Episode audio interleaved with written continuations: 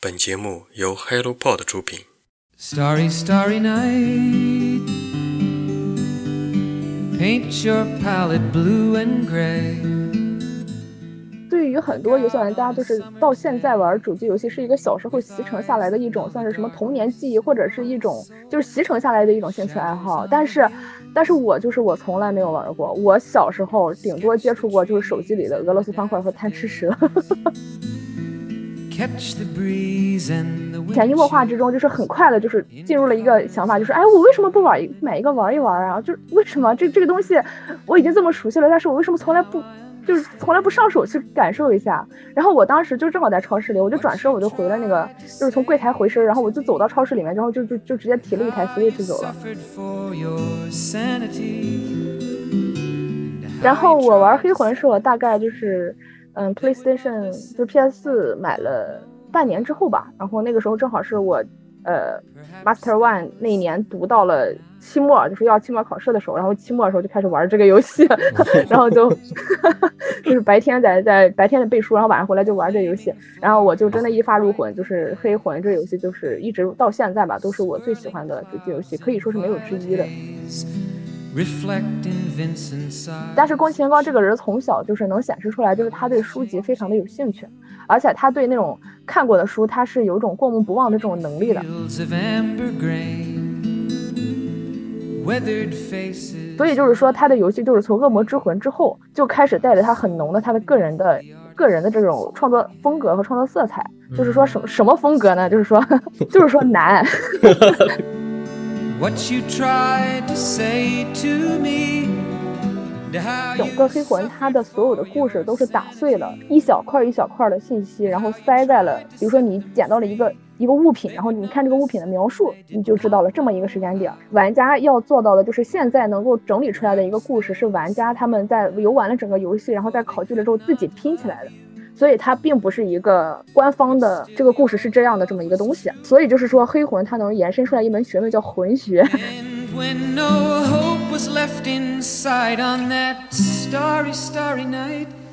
You took your life as lovers often do.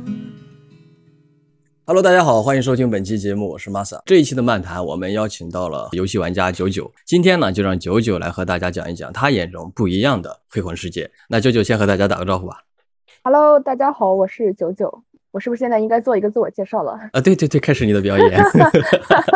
Hello，大家好，我我叫九九啊，这个不是真名啊，但是这个这个名字也是就是我的微信名字，我就一直用到了现在。我是一个普通的游戏玩家，特别特别普通，就是也没有玩过特别多的游戏哈。然后我是二零二零届的毕业生，然后是研究生在国外读的，然后回国。然后我现在是一个即将入职的社畜，我明天也就是下周一就要去到杭州去入职了。然后我现在的人呢是在上海，就是周末过来玩一玩的，然后趁趁就是来参加活动呀，见见朋友这个样子。我学业方面的话，本科是在青岛读的大学，然后专业是小小语种法语，所以我读完了本科毕业了之后，我就就顺利的，就是理所当然的去了法国读书留学。然后我在那边读的就是国际商务专业，就是所以说我的从我专业这个角度来看，我跟我接下来要谈的所有的这些内容都没有关，就没有关系，就是不管是电影、游戏啊、动漫呀、然后读书啊这些爱好，都都属本人就是业余时间，就是就是打发时间，就是发展起来的，我全部都是门外汉啊。然后对，这里就是先把锅甩出去。如果我讲的不好，然后我的爱好的话，就是一个是看电影，然后我有一个一些比较热爱的事情，就是比如说我特别对各地的电影节、各国各地各种电影节很有热情，所以我就不管是在国外读书的时候，还是在国内的时候，我就是能去的电影节我都会去的。然后再一个就是前些日子也是在另外一个场合聊过，就是我还挺热衷打卡各种电影的取景地的。然后这个就是我其实本来之前我也没有意识到，但是我那天我要做这个分享的时候，我数了数，哦，原来我去过这么多地方的电影这个取景地，然后我也就把它划到我的爱好范围里面了。呃，然后游戏的话，我主要玩的是电脑游戏和主机游戏，这个就是后面就是会再稍微细说一下。然后除此之外，我也。还有一点小小爱好，就是我偶尔也会看书，但是不勤不勤奋。然后我最近就是从 从青岛到杭州来的那个飞机上，我刚看完了那个三岛由纪夫的那个《金阁寺》，哦，然后就特别薄的一本，然后也特别好看，我觉得挺好看的。然后就是我这是我看的第一本三岛，我之后会多看点儿了。然后我没有什么特殊技能，就是然后 我也希望就是如果说以后再有有如果有啊，就是在杭州的小伙伴能跟我技能交换一下，我唯一可能交换的技能就是我会点法语，我可以教你法语。但是我想学的技能很多，可能想学个日语，可能想学个弹个吉他什么的，这个就就再说了，看缘分了。嗯，这个就是我的自我介绍。你还说你的技能不多，你咣咣咣讲完了，我告诉你交了点。没有，这不是，这都不是技能，我就说的都是门外汉，这都是兴趣爱好，就是意思就是说这个门槛很低，就是这个水平也很低的。低吗？低吗？你可是参加什么观影会给大家做分享的嘉宾呢？这你还是门外汉吗？哎，这种这种人，这不是感谢八佑，就是对我的一种偏爱，就是就是就是兔兔他们实在是就太太友好了，就是会邀请我去做这个事情。我去之前都很忐忑的，但是我就啥也说不出来这样子。哇，你的表现好好，各各位小伙伴们，其实啊，我跟九九的认识啊，是一个非常神奇的一件事情。我们竟然是在之前的在青岛举行的一个观影分享会上认识的。然后他那一期作为嘉宾，然后和我们这些所谓的像我这种才是门外汉，一年看一部电影的人来说，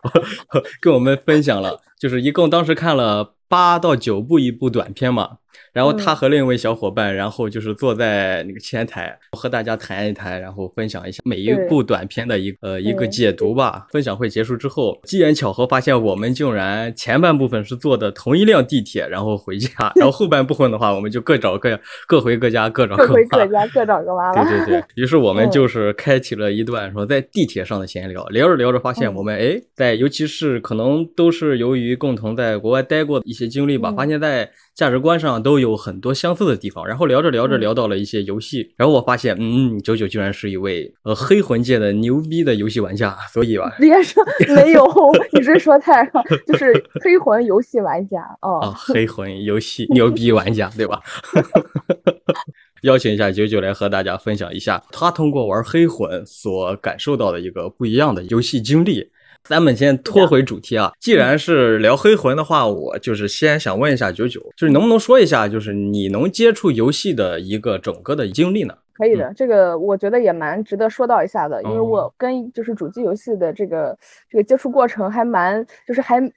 就是非典型吧。就是是这样的，我的游戏生涯开始的就很晚很晚，就是因为很多就是现在到我们这个年纪或者稍微大一点的，就是三十三十五岁这样的主机游戏玩家，他们都是小时候会玩各种各样的游戏机。我不知道玛莎你有没有玩过什么游戏机街机，就是什么红白机这种。这种时候玩过，童年的回忆。玩过是吗？对吧？对，你们都是有这方面什么？那时候玩什么游戏？魂斗罗之类的。魂斗罗还有什么？松鼠大战、坦克大战，对不对？哦，对，坦克大战就这种是吧？对啊，就是就是对，所以就是说，就是对于很多游戏玩家，就是到现在玩主机游戏是一个小时候习成下来的一种，算是什么童年记忆，或者是一种就是习成下来的一种兴趣爱好，但是。但是我就是我从来没有玩过，我小时候顶多接触过就是手机里的俄罗斯方块和贪吃蛇，这种手机游戏还有特简单像素块的游戏，所以就是就是这个对我的影响就是现在反反映出来就是我的反应速度和我对玩游戏有些那种敏感程度就是会比较低，就是我觉得就是我小时候就是没了这块锻炼，然后 就这种应激的这种反应，而且而且就是就是这一块的童年记忆就是。就缺失了，也导致就是我少了很很很很大的一块这种就是感情共鸣吧。就是现在很多人都开始怀念，就是小时候和朋友一起打游戏的这种东西，我就完全没有。我就我我小时候我就顶多能回忆起我和我朋友一起看漫画书、看盗版漫画、看盗版小说，就这种 这种东西。就游戏在我上大学之前就是完全没有的东西。然后我接触游戏是在大学，那个时候我大一大二的时候我开始玩英雄联盟了。对，那我刚开始玩的时候那时候才 S 三吧，就是第三赛季。现在都多少了？十一。S 十一、S 十二了吧？就是大概也是多少七八年了吧，得有。嗯，然后，然后后来就是那个时候只玩电脑游戏，因为没有游戏机。然后我后来在 B 站上就开始看这个 B 站的游戏区，那边就会有很多游戏视频。那个时候就是那些大 UP 主，包括到现在都是，比如说纯黑呀、黑瞳谷歌呀这些，就是做游戏的这种大的 UP 主。然后我就开始逐渐的，就是通过视频了解到了一些主机游戏。呃，也不是说全部主机游戏，那时候看他们看他们。呃，CS:GO 或者是守望先锋这些电脑游戏都会看，然后主机的话就是看他们打《生化危机》，就是恐怖游戏，然后战神，然后打雪原，就是这些。然后我当时就是就是莫名，就是我也不太懂这个到底是什么，这个怎么跟我跟我玩的游戏这么不一样？但是我就看得很津津有味，你知道吗？但是我就一直就是很奇怪，就是我整个大学我看了大概有两三年的游戏视频，主机游戏视频，但我从来就没有产生过就是买游戏机的这个念头。这个就很奇怪了，这个就是我下面要说的一个点儿，就是为什么我后来就是会产生，就是我终于去决定买游戏主机了，就是它是它是我后来就是到了法国那边读书的时候，然后法国那边读书的时候，这个时候就法国那边它是 PS 四、Switch 还有各种各样的游戏啊，它就是跟正常的商品是一样的，它要做很多很多的广告。就是，所以我我在那边的时候，我去超市，我在大商场里面逛街的时候，我就会看到非常多的 PS 四或者是 Switch 的广告。然后，因为尤其是到了十二月份的时候，快圣诞的时候，他们这个广告做的就是铺天盖地的，就是就是我们国内完全看不到这种东西的广告，就在那边就是真的就贴着你的脸，就是跟你说买吧买吧买吧这样子。然后，然后我就所以说我在那个时候，然后而且国外的广告拍的真的就是比国内的要好玩一些，然后要有趣一些，就是吸引人一些，我就会我就会想站在那看完它。所以我就就是潜移默化之中，就是很快的，就是进入了一个想法，就是哎，我为什么不玩一买一个玩一玩啊？就是为什么这这个东西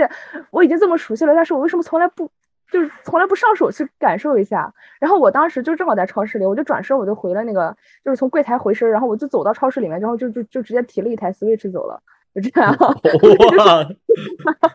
所以就是整个过程就是非常的快速，你知道吗？就是就是这个就是是。预先张扬的，然后前面铺垫了很久，但是这个决定就做出的一瞬间，就是我想说，就是我前后的这个对比，我就想说的一点就是说，我觉得从我身上就是可以看到的是一个国内主机市场的一种，就它这个氛围就是比较低迷吧，因为因为就是我的所有的经历，大学之后的这种东西，就代表我是一个潜在的，就是主机游戏和主机游戏机的这种潜在的消费用户，但是它。完全就是这个氛围过于的低迷和闭塞，圈子太闭塞了，导致完全没有宣传到我，让我产生想要去购买的这个欲望。但相反，一到国外，就是当那种消费主义广告贴脸的时候，我光速的我就我就入了坑。嗯，这个就是就是就是我觉得国内还是欠缺了一点点一点点就是氛围吧。我但我看现在商场里有很多就是它是比如索尼的体验店里面会有 PS 四，然后还有或者是任天堂的体验店也有了，但是我我我依然发现就是还。不一样的地方就是，就是在国内的这些商场里面的，他的顾客都是年轻人，就是大学生往上，就是你基本上是看不到小孩子在里面玩游戏的，因为小孩子在里面站一会儿，基本上就会被家长拽走了，就这样。但是但是在那边，就是呃，他也会放很多，就是 PlayStation Four 啊，就是或者是就是这种，或者是包括 Xbox 啊这种主机游戏放在那儿，然后就有很多小孩子就围在那边玩儿，就这个氛围真的是差的蛮多的。这个是根据我的这个入坑生涯，然后一个小话题，然后还有就是，那我买了之后，我先买一个 Switch 啊，然后我光塞尔达我就玩了有三百个小时吧。大概 就一个月。后来就是塞尔达之后，Switch 也玩了一些，然后后来就是又买了一个 PS，PS 之后就开始玩一些，就是 PS 上要补的游戏太多了嘛，什么怪物猎人呀，然后美国末日、神秘海域、刺客信条、巫师三这样，然后还有那种日本的，比如说尼尔机械纪元这种，我都就是反正就玩，然后就逐渐逐渐入坑了。但是就是就神奇的就在于，我玩这些游戏之前，很多游戏我已经都看过视频了。哇，在我大学的时候都已经看过了，然后我就自己去重新操作了一下，就是一个云玩家，就是变成了一个 就是真的手机玩家的 过程。然后我玩黑魂是我大概就是嗯，PlayStation 就 PS 买了半年之后吧，然后那个时候正好是我呃 Master One 那一年读到了。期末就是要期末考试的时候，然后期末的时候就开始玩这个游戏，然后就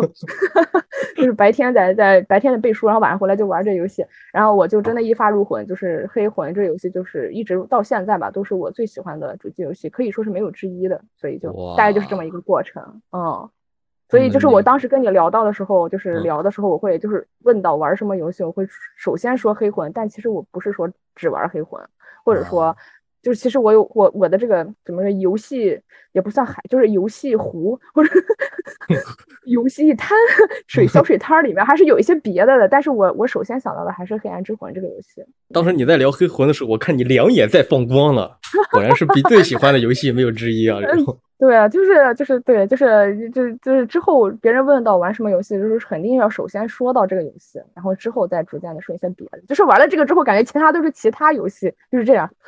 哇，为为什么你感觉黑魂特别牛逼？因为我之前看那个一些。黑魂的一些介绍的时候，差不多大部分文章都会聊他的一个作者叫宫崎英，是吧？宫宫崎英高。崎英高，对对，抱歉，宫崎英高先生，我给我念错了，宫崎英高。宫崎英高，嗯，对对，他是什么？他的经历是让他能够创作出这么一部优秀的作品吗？对对对，宫崎英高这个人，对，就是从宫崎英高其实可以延伸讲到这个日本他游戏界的这个游戏制作人体系，这个跟欧美是不一样，这个之后再说。就我们先说一下宫崎英高这个人，就是我喜欢这个游戏，就是肯定是因为这个游戏它好玩啊，然后那么。这个游戏好玩，肯定就是大部分的，或者说一部分功劳是要归咎于它的作者的。然后宫崎英高就是先，他现在是他是一个日本的著名的游戏制作人，然后他现任的是日本游戏公司 From Software 的社长。然后他的代表作其实就是以就是这种黑魂系列，就是他代表作是《恶魔之魂》最早，然后是《黑暗之魂》，《黑暗之魂》之后有一个《血缘诅咒》，《血缘诅咒》之后最近的呃最近的他最后一个制作出来的游戏叫《只狼影视二度》。这这就是他的代表作，然后，呃，然后宫崎骏高这个人儿吧，这个人儿就是我要讲讲他的生平，可以吧？来来来，please。呃，宫崎骏高他这个人儿，他是生活在一个小地方，就是他并不是东京人，然后他是父母呢是普通的这种办公室员工，然后他他们家境不是很富裕，但是宫崎英高这个人从小就是能显示出来，就是他对书籍非常的有兴趣。而且他对那种看过的书，他是有一种过目不忘的这种能力的。当然，这个这个没有办法去求证啊，这个只是说就是可能是在一些人物访谈中，呃，传达出来的信息。但是就是从他后面的作品中，你也能明显的感觉到，就是宫崎英高他有一个自己的阅读体系，然后他的阅读体系带给他了一套完整的一个，嗯，他个人崇拜的一种知识框架，就是能明显的感觉到，就是这个我觉得是。肯定是得益于他比较高的一种阅读理解能力的，他是对这种文字可能是一种高敏感人群，他就是在他在这个平平无奇的这个 未出名之前，就是他。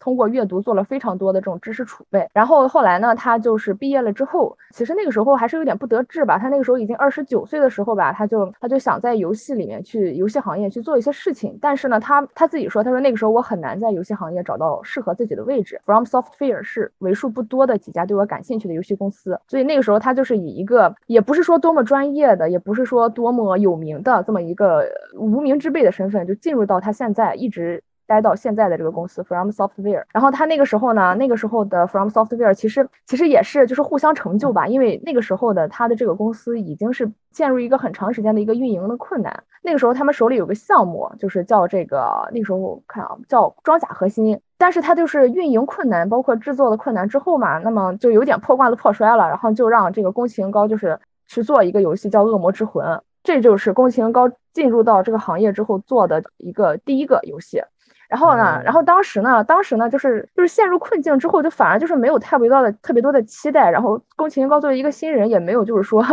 就是多么高的就是多么创作的压力，他就反而就是说就是就是就是放手去干了吧。他就按照他自己想要做的做的去做了这个游戏，就是比较个人的、比较任性的去做了他的游戏，去做了这个游戏。所以就是说，他的游戏就是从《恶魔之魂》之后就开始带着他很浓的他的个人的个人的这种创作风格和创作色彩。就是说什么什么风格呢？就是说，就是说难，对，就是难，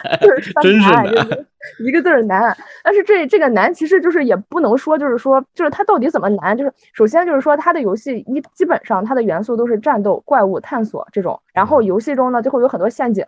对吧？然后有非，然后而且它总是会设定在一些非常衰败的、破落的。错综复杂的那种古城里面，这样子的玩家在这个在一种举步维艰的探索过程中，然后一步一步的往前走。就是其实就是如果是现在回头看的话，他做的第一个游戏《恶魔之魂》应该是最难的一个游戏。就是他之后的不管是黑魂还是血缘还是之狼，其实都是难度在逐渐降低的。他的《恶魔之魂》就是恶魂是最硬核的，嗯，最难以去就是去获得正反馈的。他这个游戏就是他的恶魂就是在发售之初是只发了两万套左右，低于那个当时当时。索尼是这个发行商的预期，它是低于发行商预期的，起码就这样是低的。因为这个游戏就是在就是玩家刚开始拿到的时候，他们就是他没有给到玩家正反馈，开局你就会惨败，然后你就会获得非常多的挫败，因为它太难了。但是就是妙就妙在这个难，其实某种程就是妙就妙在它它成在这个难，不是它败在这个难，它成在也成在这个难上。但是就逐渐有有一小撮玩家逐渐的就是从这种高难度之中得到了一些快乐，应该就是特别硬核的这种这种。这种专业的这种 这种这种 act 游戏类型玩家，他们就是发现，哎，这个游戏很难，但是当我就是过了这一关之后，我受到的这种喜悦也非常非常的大，所以这个游戏就开始逐渐的被广泛的传播，所以它几个月之后，它这个销量就上去了，它大概又卖了有十万套左右，嗯，然后。所以从这之后，宫崎英高包括他的硬核的这种游戏开始逐渐的，就是开始往下走了。然后他在恶魂之后又做了黑魂，黑魂算是他的就是非常就是什么立稳脚跟的一个系列吧。黑魂之后又做了一个血缘，血缘是 PS 四独占的一个游戏，非常非常好。后面再就是做了一个只狼，只狼是刚刚一九年拿到了年度游戏。再就是他现在正在制作的一个游戏叫 Elden Ring，叫艾尔丁之环。反正我们都管它叫老头环，对，然后它就一路往下了，大概它就是这么一个过程。那在这里面就是能明显看到的一个事情，就是说，就是日本游戏界它非常盛行的就是是一个制作人制度。提到这个游戏，你总是会很快的联想到这个游戏的这个制作人，或者说第一制作人。你比如说像合金装备系列的这种游戏，那它的。它这个是谁？小岛秀夫，对不对？像魂系列，那就是宫崎英高。然后生化危机呢，大家会讲神谷英树，就这样。然后比如说任天堂呢，你会想到宫本茂，或者你会想到那塞尔达的那个制作者。第一时间你会联想到这个人，但是你不会反观到欧美游戏的时候，你比如说像像育碧他做的那些歌信条系列，或者说是像这波兰蠢驴，就是你上次聊的那个巫师三，以及他们的这个赛这个赛博朋克二零七七，像这种这种就是西方的欧美的他们的工作室，他反而更注重的，它是一个团队的东西。就是你看他们的纪录片也能看出来，巫师三的纪录片我看过，它就是非常的一个像是很扁平的办公室，就是这一块负责美术，那一块负责关卡设计，那块负责人物建模，但是他们之间的这种意见的交流是很顺畅的。就是每一个团队都可以提出来我的建议、我的想法。我是设计美术的，但我也可以去想，我觉得这个关卡应该怎么设计。我是一个做这个人物建模的，我也可以说，就是我觉得这个台词应该怎么改。这个在日本的是这个游戏界是不是是无法想象的。日本游戏界，你做游戏，那你所有的细节，你所有的这些主意，最终都是要被制作人，就是围绕着制作人展开，并且最终都是由制作人来说定的。好神奇啊！这个文化因素吗？或者说什么社会制度问题吗？导致的吗？就这种分析我还蛮感兴趣的，但是我我没有看到太多就是说这方面的解读，但是我觉得它一方面是一种文化的一种反应，再一方面就是他们这个公司的架构就不一样吧，因为你像这个。宫崎英高他是制作人，他本身也是这个社的社长呀，大 boss。然后欧美他更是那种大集团生产。就是我之前在那个法国的那个育碧公司实习的时候，我就明显看出来，就是他把一个游戏拆分成各个部分，然后他交给了每一个部分去做。比如说上海的工作室、成都工作室，或者说是巴黎或者是蒙彼利埃工作室，他去做，他就是一种大集团生产这种模式，而不是像就是像日本人他们就是在这个楼里面一个一个小隔间，然后制作人开会，然后定啊我们就要这么做，然后下面人开始这么做，他不一样，他的这个。公司组成形式就不一样，哦，我只能就是做这两点猜测哦，但是反正就是这这个对比还是比较明显的。我们国内现在也在做主机游戏，基本上我查了查，好像是就是就往日本这个方向偏，就是你怎么着都是得有一个领头的人，这个 boss 他得说什么就是什么这样子，他不会是达不到像欧美那种扁平的，就是大家可以共同参与到这个整个。制作每一个流程中来就不一样，所以如果说中国也朝这个方向去，那是不是也可以分成就是东亚和这个欧美的一个，或者说是社会组成形式的一个讨论？这个我就我就不知道了，我只能做猜测。嗯，就你说中国的话，当时你聊欧美跟日本的那个体系的时候，我就当时就在想，中国的按照我目前的一个所了解的，你像比如说像什么天美啊什么工作室的话，哎，我不知道里边的牛逼的人物是谁，但是我知道工作室名，我想国内是不是也是参考。欧美啊，不过你刚才说是国内是参考日本这边，因为我其实也没有大概念，但是国内肯定是有有一个肯定是 team 来做的，就是一个团队来做。我我看我查了百度，就是说还是说有一个领头的人，他他去去决定这个故事怎么着，而且再来一就是，其实这种不管是制作人还是说大集团，就是平面化生产，就是这个东西都是集中在主机游戏这一块的。但是我们国内做主机游戏，不管是作品本身还是整个体系，还是不成熟的。毕竟咱们国内有 十年的 游主机游戏的一个什么禁对一个禁令，对啊，十年啊，当时。对这个其实，那这个禁令就也可以联想到上面那个话题，就是为什么国内的这个主机游戏的这个氛围这么差？虽然解禁了，但是你像家长，或者说甚至我们孩子自己，我们都会觉得这玩意儿是洪水猛兽啊，我不能碰啊。对对对对对 对对对啊！我感觉特别特别的那个感同身受。为什么？呃，和我差不多的发小，我因为上学的原因，可能比他们晚个三年到两年。呃生孩子嘛，结婚。然后他们现在的孩子差不多都是三岁吧，三岁以后三到四岁了，经常会举行家庭聚会嘛。聚会的时候，我就是拿着我的 Switch，然后 去玩嘛。然后有一位妈妈，我们都是认识的嘛，都是都是算好，都是好朋友嘛，爸爸也好，妈妈也好。然后直接看到我拿着那个游戏跟他的女儿一块玩。哦，然后他就说啊，我的女儿，我的女儿要上变成网瘾少女了。我我一当时一听，呃，我的直接是冷汗，不是还是什么黑线之下，我就觉得他才接触了不到五分钟，怎么你你就会有这种表情？你太 太怎么说呢？好失望的感觉。而且而且，那那你说的这位母亲，就是她刚生孩子的话，应该就是年纪也不大吧，三十岁左右吧？三十二岁。三十二岁就是其实其实跟我们跟父母其实就是又隔了一代了，就是咱到了这一代就是依然就是对这个东西非常的不认可，是吧？对，而且他不玩游戏啊，不玩游戏的话，肯定是他不会去接受这个游戏这个东西，不论它好还是它不好，对不对？我不想了解的东西，对吧？我就是根据社会上的评价来进行，是吗？进行那个感觉，对，我不会我自己去亲自去评价。是的，但是我觉得这个你往下说呢，还是还是学业压力太大了。因为就是玩游戏，它确实会分散精力。但是就是我们，就是你要想批判学业，那就是 学业压力，就是升学压力的话，就是另外一个话题了。但是就是我我是感觉，我是感觉就是玩游戏的我我个人，因为我前面也谈了，我童年缺失这一块的记忆，我就觉得很可惜。就是为什么没有那个时候没有人，就是起码扔给我一台机器？就这样子，或者说有没有人带着我玩，这样我会觉得很可惜。所以就是我从。那个时候的我回溯过去的话，我会比较希望现在的孩子就是早一点的，但是他们不能接触的是那些就是垃圾手游，对吧？但是手游就别接触了吧，玩主机吧。好多手游，对，就是我还是希望他们就是童年有那种比较放肆的，然后大把的时间去消耗的这种一个记忆，在之后回忆起来会觉得津津有味的这么一个事情。然后游戏就很适合就是那个时候的人玩儿，我觉得。对，而而且游戏现在不是也是被众所周知为第九艺术嘛？它可是艺术啊，对吧？是的，是一个沉浸感更强烈的交互式的电影，对吧？对，这个这个是我之后也要说，就是游戏它它下一步怎么走嘛，对吧？这个对对对，哎，刚才你说的是因为童年缺失，就是没有这样的一个游戏的机会，才导致你慢慢的就是作为一个导火线最后玩游戏的嘛？其实也不是导火线，但是就是说，只有在玩我在进了坑之后，然后我。感受到了，就是这个主机游戏非常快乐之后，我就我就会后悔，就是为什么我没有早一点入这个坑啊？然后我才会把这个锅甩一部分甩给我们国内的这个氛围太差了，没有人带我。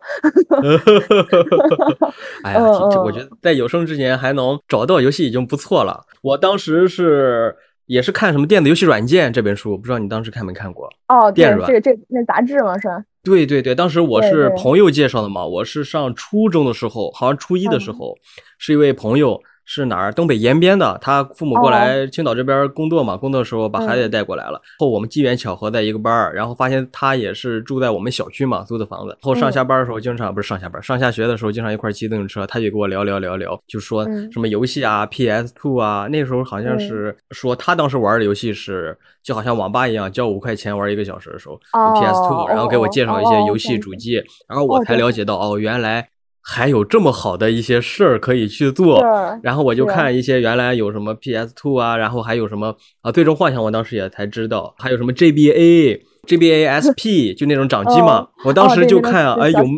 对有卖 GBA 的，我感觉哇哦，怎么青岛没有？原来这种东西只有大城市北京、上海才有。等到我上了高中，去了那个青岛那边书城，它不是有一个地下走廊嘛，加时克那个。我才发，我那天机缘巧合发现，哎，那个地方竟然有卖，呃，那个 GBA 的，对我一想，哎，早知道当时小时候啊，十年前我就在这儿买一台，我不就圆了游戏梦吗？所以我现在玩游戏是为什么？我刚才问你那个话题是不是导火线？是我现在玩游戏，说实话，就是为了我圆我童年那个遗憾。嗯，我到现在我觉得，估计我会一直玩游戏玩到我死去的那一刻。我觉得永远也补补偿不了我的那个当时那个遗憾。这就童年缺失，就是这这这句话就是说矫情了，就是那句话，就什么我们有可能要用尽一生来治愈童年的。对我现在就是这样啊，我但是我觉得我治愈治愈不了，一直到最后。原来你还有就是这么深的这种，就是有点。就是执念哦，我倒是觉得就是顺其自然，因为我小时候小时候反正反正时间就那么多，我小时候看了好多就是乱七八糟的，就是什么盗版漫画、盗版小说也看了不少，也没有也也就是也没有就是也很快乐的虚度了光阴，蛮好的，蛮好蛮好蛮好。会觉得童年确实就还是因为刚才聊到现在的小孩子嘛，会私心会希望他们更快乐一点。我觉得这游戏是可以值得尝试的。刚才我聊的那个家长吧，他虽然不玩游戏啊，但是他干啥？他大把的时间在玩抖音、快手，那不跟游戏一样吗？比游比比游戏还上瘾啊！反正都是打发时间，但是就是反正就双标嘛，就是我我可以我可以这样打发时间，但你不行是吧？你是孩子，你得学习。下一期我们我们要做一个如何给家长推荐《黑魂》系列，致九九老师给你的解读。这不行，这我不敢，我只是觉得我我觉得可以，但是我也不建议，就是 这自己孩子自己养。话题一收一收，我们这一期节目是讲《黑魂》啊。刚才你讲了宫崎英高的一个一个整个一个他的一个经历嘛。其实我一开始还想去想让听听，就是《黑魂》系列整个故事背景是怎么样的。说实话。前几天咱聊天的时候，我也是在网上找一个黑魂的一一个游戏背景嘛，感觉它怎么说有点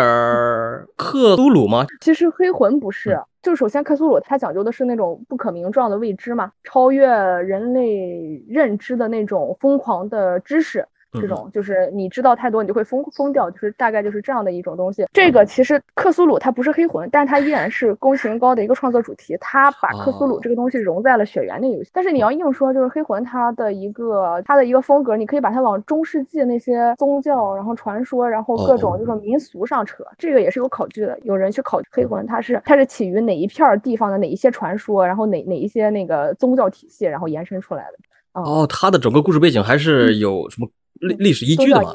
有人考据出来了，但是你只能说他可能以这个东西为一个灵感，他没有在影射，也没有，我觉得是没有。然后他当时一开始我还说什么叫什么什么时代黑暗时代，什么星火时代这种啊，这种时代啊，这个就是它整个时间线了。这个就是那我我可以说一下，就是黑魂整个系列它的故事背景或者它整个故事是大概是一个什么样的逻辑展开的吧，这样子。来来来，这边哈，我叫也不说甩锅吧，就是我要先说明，就是就是黑魂它整个故事，它并不是说像小说或者像电影那种，就是这个故事，哎，开始怎么怎么着，然后怎么怎么着，后来怎么怎么着，最后怎么怎么着，就这样上时间线展开，它没有整个黑魂，它的所有的故事都是打碎了一小块一小块的信息，然后塞在了，比如说你捡到了一个。一个物品，然后你看这个物品的描述，你就知道了这么一个时间点。玩家要做到的就是现在能够整理出来的一个故事，是玩家他们在游玩了整个游戏，然后在考据了之后自己拼起来的。所以它并不是一个官方的这个故事是这样的这么一个东西，所以就是说黑魂它能延伸出来一门学问叫魂学。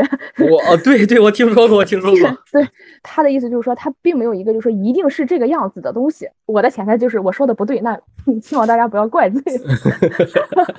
这个就这个意思啊，嗯。然后我还要再说一下，就是因为我自己来说，真的，嗯，我担心出错。然后我接下来说的东西就是以一位 UP 主，他叫 Dogsama，他在 B 站做了非常非常多的这个黑魂的故事解。他也做其他的游戏的这种故事背景解读，做的还是不错的。就是基本上以他为一个算什么文本吧，然后我再加一些我自己的理解来说一下，这样子。这样那就按照时间线嘛。那这个时间线就是这个时间线，就是说从游戏中就是你能摘取出来的，能能拉取出来这条线，就是最远最远开始。我先喝口水。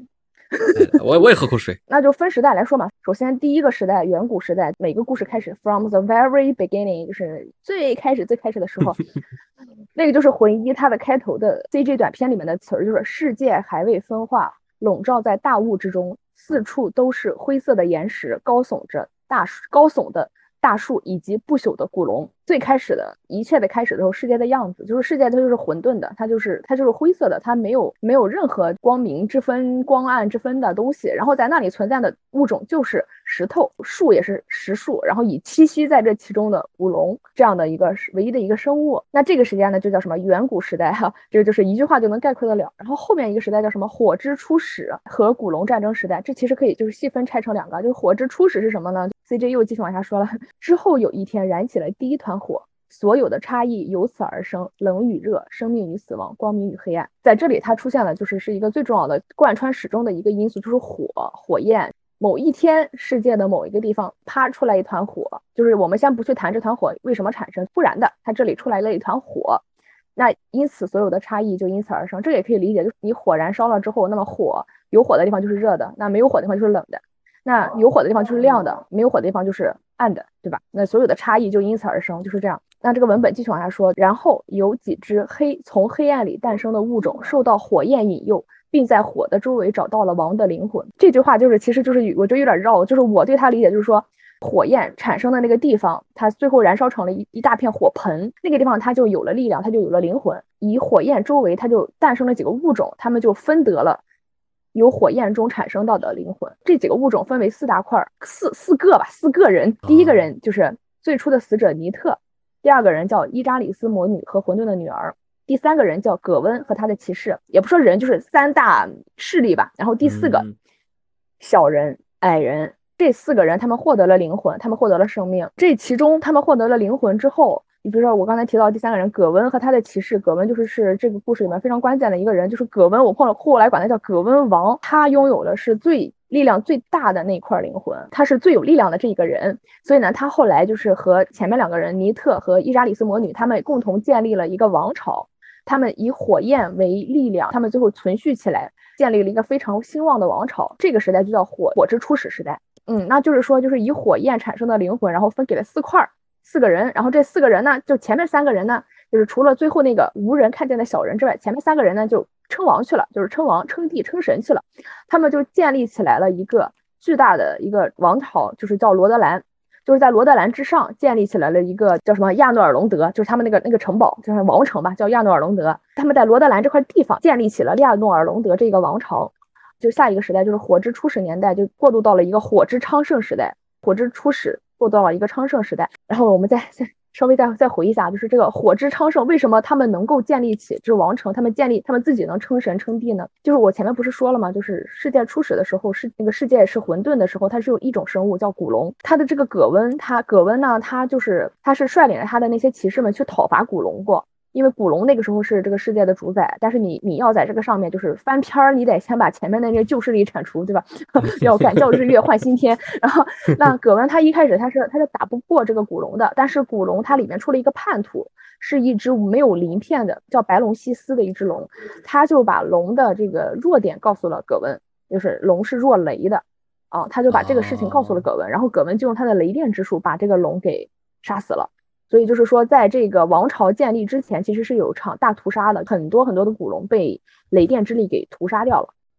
好，那下一个就是火之昌盛年代了，就是说葛温以及他们的这个魔女呀、尼特呀这些人啊，他就建立起了一个亚诺尔隆德的这么一个城市，在这里面就就是产生了这些事情，就是这事情我觉得没有必要说的太详细吧，但是就是有一个概念，就是说他们各自。发展起了自己的魔法以及他们各自的信仰。你比如说，就像伊扎里斯魔女，她就是她就是他们自己有一个派系，就流传下来的，她的追随者这样子。然后有人追随的是魔女，有人追随的是葛温，有人追随的是尼特。就是说，呃，在这个过程中，他们各自就是势力也盘根错节的延伸下去了。这一块就可以过了，就是火之昌盛。然后火之昌盛，那所谓昌盛，就总有衰败的那一天，因为就是你你的力量来源于火焰，但是火焰是总有。熄灭的时候，或者将要熄灭的时候，所以火之盛世过去之后，就来到了一个火焰将熄与诸神离开的时代，这就是下面一个时代了。然后这个时代就是说，火焰没有办法继续燃烧下去了。那这个时候，如果说火焰熄灭，那就说力量来源、灵魂来源就被切断了，那整个世界就会毁灭，世界就是 going to die，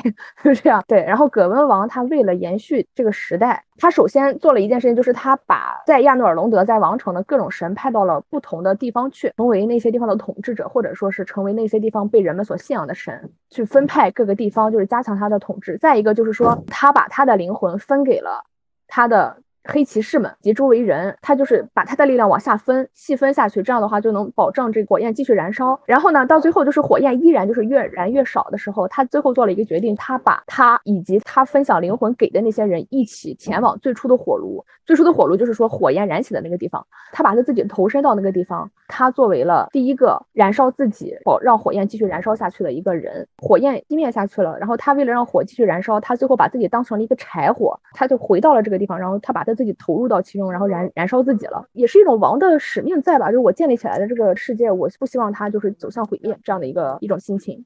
这里面的概念就是说，说火焰怎么去燃烧？火焰燃烧它的燃料不是说我们现在就是真正意义上就是柴火或者说木头什么东西，而是灵魂。你要让火燃烧，你就要不断的往里面投魂，投入灵魂。灵魂其实就跟力量就是相等的。那么葛文王他是最有力量的这个人，他的灵魂，他的魂量就会很大，所以他就把自己最先就是投入到这个其中，就是燃烧他自己。其实到这你已经能看出他的结局，就是火焰它终会熄灭，你去作为柴火投到其中，但是你的灵魂再多也能燃烧到尽的那一刻，对吧？你总会烧完的。下面就是开始另外一个时代，叫传火时代，就是为什么我们就是玩黑魂就说，哎，传火嘛，传火嘛，就是为什么叫传火，就是说这个烧完了。我要把火就是传给另外一个地方，或者说是所谓的传火，其实就是我去外面收集到了灵魂，然后我把这块的火给点亮，就是这么一个概念。对，还有一个概念叫心王，心是柴心的心嘛。葛温就是第一个心王，就是他是第一个把自己投到火里面去当柴火的人，所以他叫最开始的心王。之后的人就是之后你拥有比较大的灵魂量的人，你就比较有力量的这些人，你你都有一个义务，你成为新王，然后你自己也投入到这个火里面去，你让这个火继续燃烧下去，这个就是要传火，圆回来了。哦，新王的话就是牺牲自己的那个人叫叫新王，对吧？然后传火的话就是把这种牺牲的这种精神一代代往下传的话就叫传火。你可以说他传的是精神，那你也可以说他继续把这个火给传上去了呀。下面开始的就是一个传火时代。其实说到这儿的时候，魂一的就时间线其实已经到魂一的结束了，因为就是我我们魂一玩家他玩家他扮演的是一个什么样的人？他是一个就是无名无名之徒，他要想要去做一个传火的人，但是呢，他能做的就是说我在我本来比如说我的灵魂量是零，然后我要通过我的整个的探索过程中，我的整个游玩过程，我打败了很多强者。我打败了这个强者，他的魂就掉出来，然后被我吸收了，然后那我的魂量就会越来越大。那最后呢，我我到了初始火炉那个地方的时候，我就已经是可以成为另外一新王的一个存在了。就是玩家，就是说他是从零到有的这么一个过程。他到了那个初始火炉门口的时候，他已经是一个新王的料子了，并且他到初始火炉的时候，其实就是那个时候葛温王已经是就是燃烧的差不多了。魂一这个故事的结尾就是玩家到了那个地方，你有两个选择，第一。灭火，第二传火。传火的意思就是你成为新王，你进去之后，你开始燃烧。灭火就是说你觉得老子不想牺牲，就灭了吧，你就把葛文王杀了，然后就可以把火灭了。这就是魂一的两个结局。哎，这两个结局没有好坏之分吗？怎么说呢？没有好坏之分，但是它有真和假之分吧？我觉得，我是感觉啊，就是任何一个故事，你可以留开放结局，你也可以留一二三四五六 A B C D 很多结局，但是总有一个结局它是最符合这个创作者意图的。从魂一的角度来说，我认为宫崎英高应该是倾向于一个传火的结局，就是火还是要燃烧下去。而且再想一想，如果说火没有燃烧，就是火就在魂一这个时间就灭了，那魂三怎么会有呢？所以他虽然留了一个这样的一个故事，但是从后面来看，那火肯定是燃烧下去了呀，对吧？所以他的这个补充一点啊，就是各位老师们，就是为什么我从魂一直接跳到了魂三，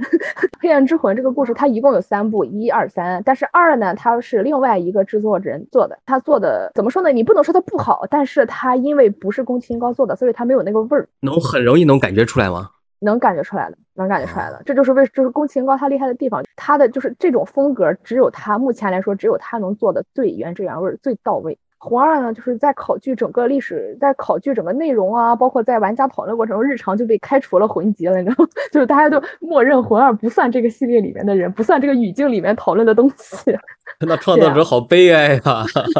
对，就是我觉得可能也是，就是硬着头皮接下了一个不属于自己的项目，然后也没有也没有留下什么名字，还被人吐槽，也是挺惨的。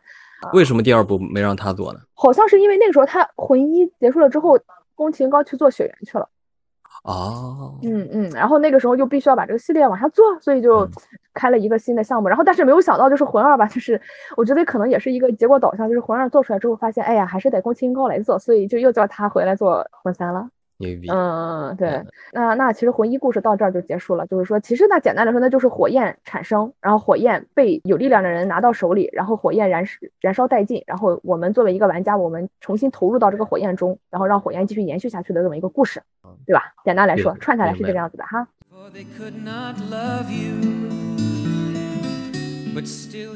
那因为黑魂给我的体验实在非常的多，然后让我想到的东西也非常的多，所以我说了非常的多，那可能要剪成几期节目了。如果大家喜欢黑魂的话，欢迎继续收听。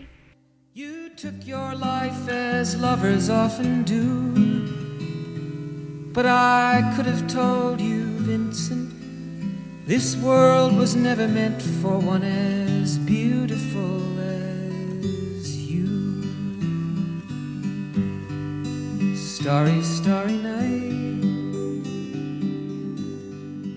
Portraits hung in empty halls. Frameless heads on nameless walls. With eyes that watch the world and can't forget. Like the strangers that you've met. The ragged men in ragged clothes